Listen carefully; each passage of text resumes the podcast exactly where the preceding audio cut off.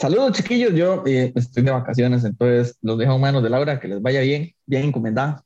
Tendremos The Batman 2 y aunque no le guste a Ronald, el protagonista será el Joker.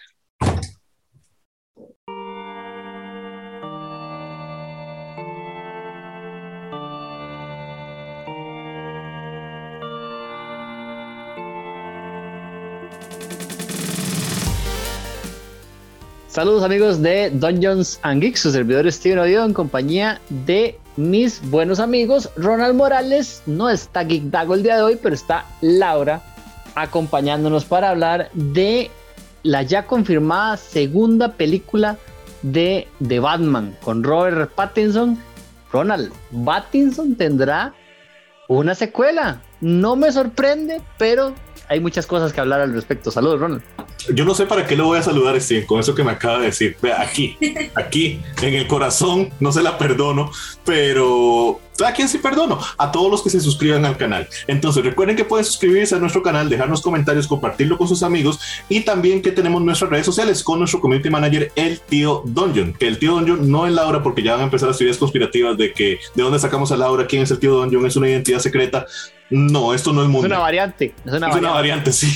Esto no es Moon Knight. Entonces recuerden seguirnos en Twitter, Instagram y Facebook o también en nuestras versiones en audio en Google Podcast, iTunes, Spotify y con nuestros amigos de Narrativa X que reproducen nuestro contenido. Steven, usted me está malinterpretando. ¿eh?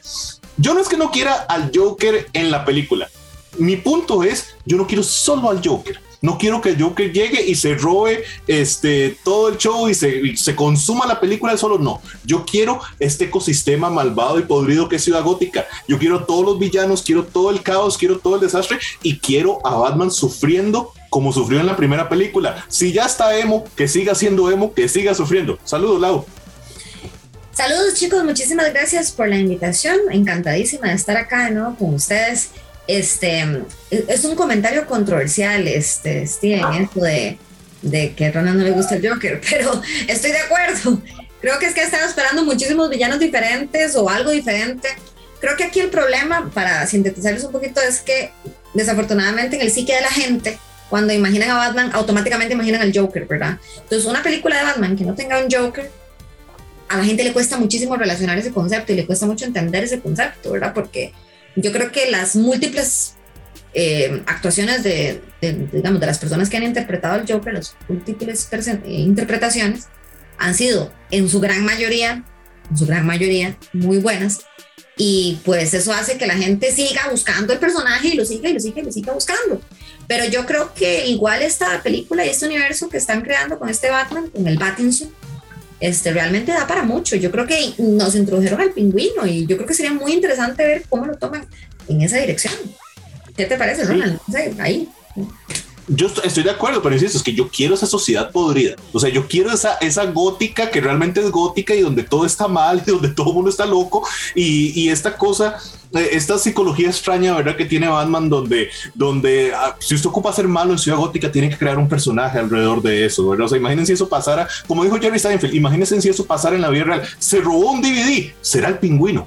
Este, o sea, el pingüino es un tipo vestido de pingüino que roba DVDs. Ese tipo de, psicología de los personajes, eso es lo que yo quiero, porque para mí, Steven, esa fue la parte más rica, ¿verdad? de de esta versión que vimos de Batman. Es el, Batman, insisto, para mí es la adaptación más fiel de los cómics en la pantalla grande, realmente. Y va, pasa mucho por eso, por lo que es Ciudad Gótica, por esta relación de los criminales, porque entran y salen de Arkham y de Blackgate y, y vuelven y se juntan y se asocian y demás. Por eso yo realmente tenía muchas, muchas, muchas esperanzas de que fuéramos a ver la corte de los búhos en este universo.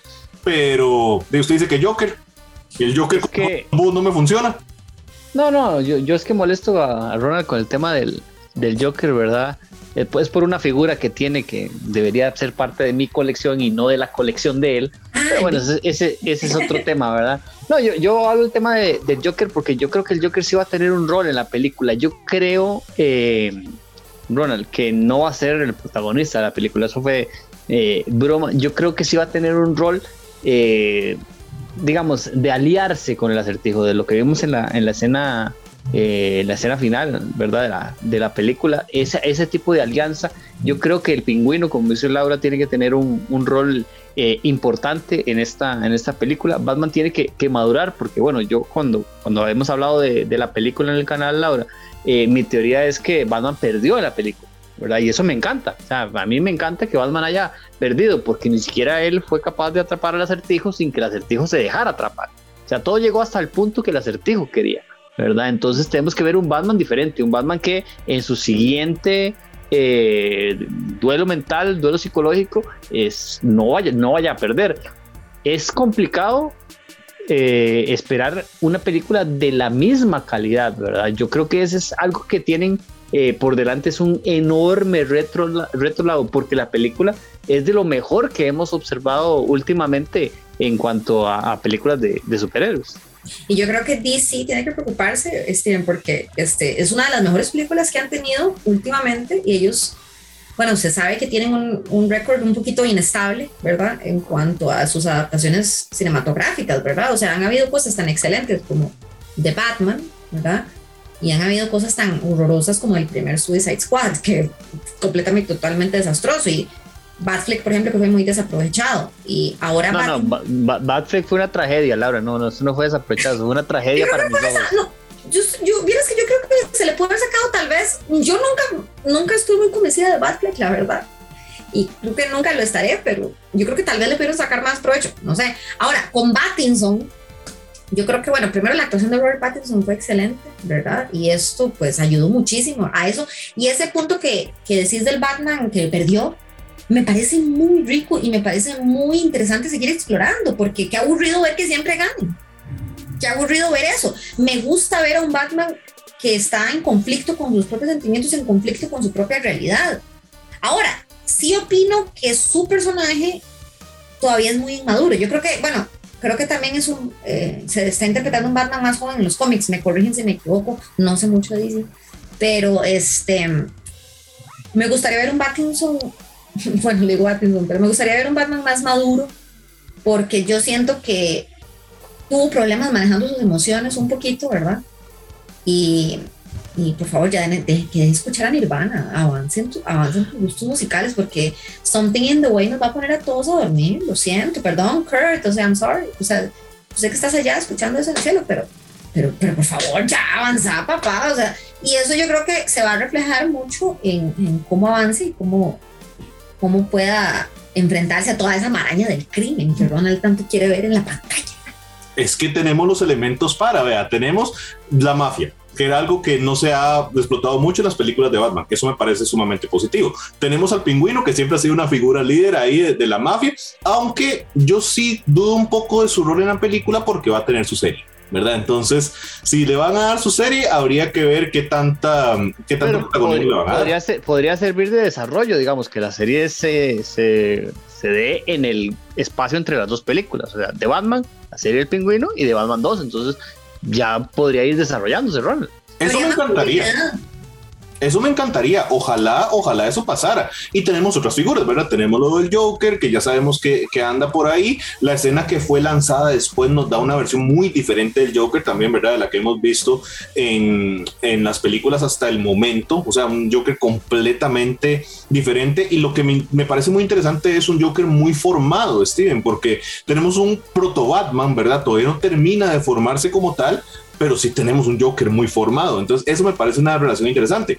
Y tenemos las constantes referencias a Hosh, ¿verdad? Hay mucho juego con lo de Hosh dentro de la, de la película que a mí me encantaría ver a un personaje eh, como Hosh o no sé, un Calendar Man, ¿verdad? Teniendo en cuenta las, las referencias a The Long Halloween que tenemos dentro de la película. Entonces, yo creo que existe el caldo de cultivo para que Gótica se termine de convertir en un caos, que eso es un punto que siempre se ha tocado, ¿verdad? De que, ok, es Gótica un resultado de que Batman está ahí, realmente la presencia de Batman empeora eh, Gótica, porque incluso recordemos que la película termina con menciones hasta de Bloodhaven y ahí donde tenemos a Nightwing y demás, entonces ¿Es realmente Batman el culpable de todo esto? Eso es lo que yo quisiera haber aprovechado y lo que me parece que sería, que sería muy rico y que no se vuelva una cosa de, ay, aquí asesino, loco, deformado, que quiere nada más matar porque qué divertido matar. A eso es lo que le tengo miedo. Pero yo confío profundamente en Matt Reeves. Yo sé que él puede, él, él lo va a hacer bien, yo confío en él. Es más, si tuviera una candelita aquí, se la prendo. Sí, no, no, de que es sumamente capaz, es sumamente capaz. Pero eh, hay que ver el, desarrollo de ese Joker, ¿verdad? Porque es un Joker que, bueno, está en la cárcel, que ya se enfrentó a Batman, ¿verdad? Que de alguna u otra manera Batman lo metió a la cárcel. Incluso en esa escena eh, que vemos eliminada, eh, la gente que, que, busca todos los detallitos, ¿verdad? Donde le da el, el, el ¿cómo se llama? Sí, el portafolio, los documentos. Eh, sí, los documentos que le da vienen con un clip amarrados y cuando el Joker se los devuelve, el clip ya no está. Y usted sabe que un, clip es totalmente suficiente para el Joker para volver loco Arkham y escaparse de ahí. Entonces podría ser un, guiño interesante de cara a, lo que podríamos ver de, de él.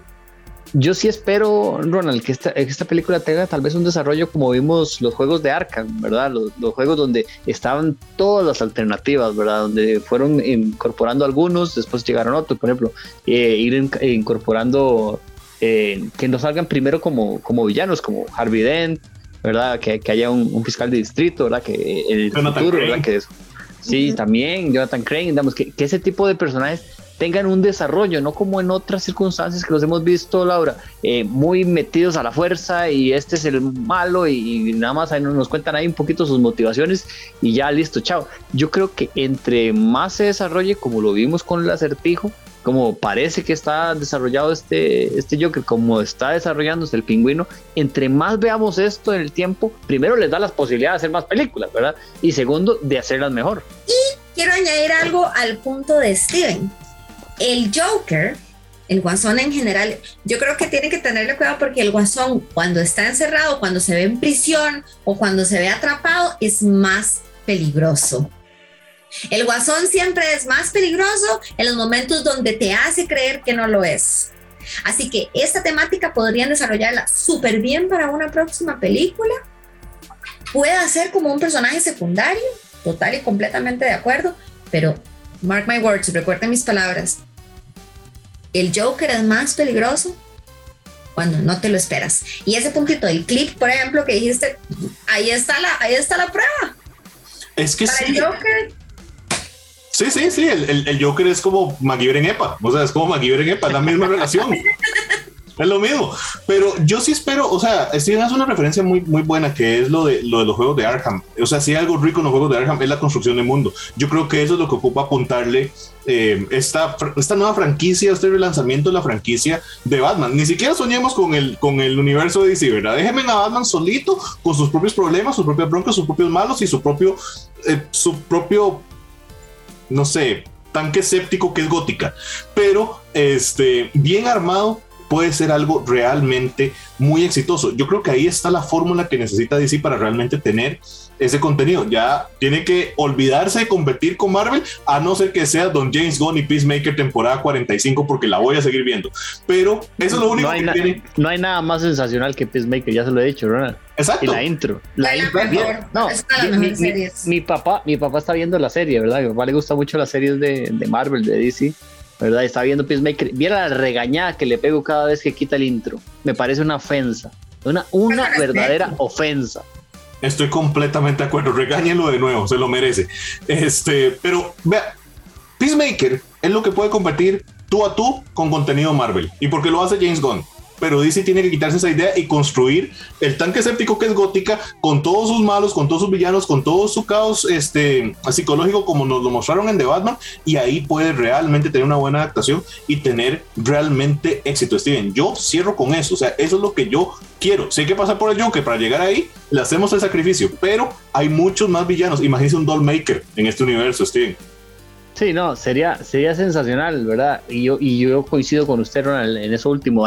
Ya DC tiene que olvidarse de, de, su, universo, digamos, eh, con un montón de películas. Vea que ahora hacen un intento con The Flash, parecía bien, y Ezra Miller está totalmente loco, eso lo van a tener que, lo van a tener que sacar de, de ese universo. Entonces, yo creo, Lau, por último, que es, eso es lo que tienen que hacer, enfocarse en las cositas que hacen bien. Serie de Peacemaker, continúe película de Batman continúe.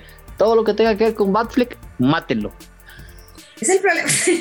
Steven totalmente en contra de volver a ver a Batfleck. O sea, totalmente. Por consiguiente, entonces espero que a Jared Leto también, por favor. No, no, ve, No, no, ves que ve, eso son otras cosas. A él no le dieron el tiempo suficiente. ya lo hemos hablado. Ya eso lo hemos hablado aquí. Qué controversial, Steven. Yo estoy en desacuerdo.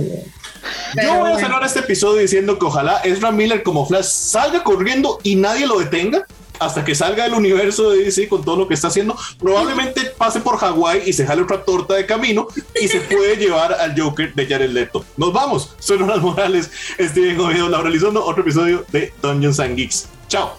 Chao. Qué grande Leto.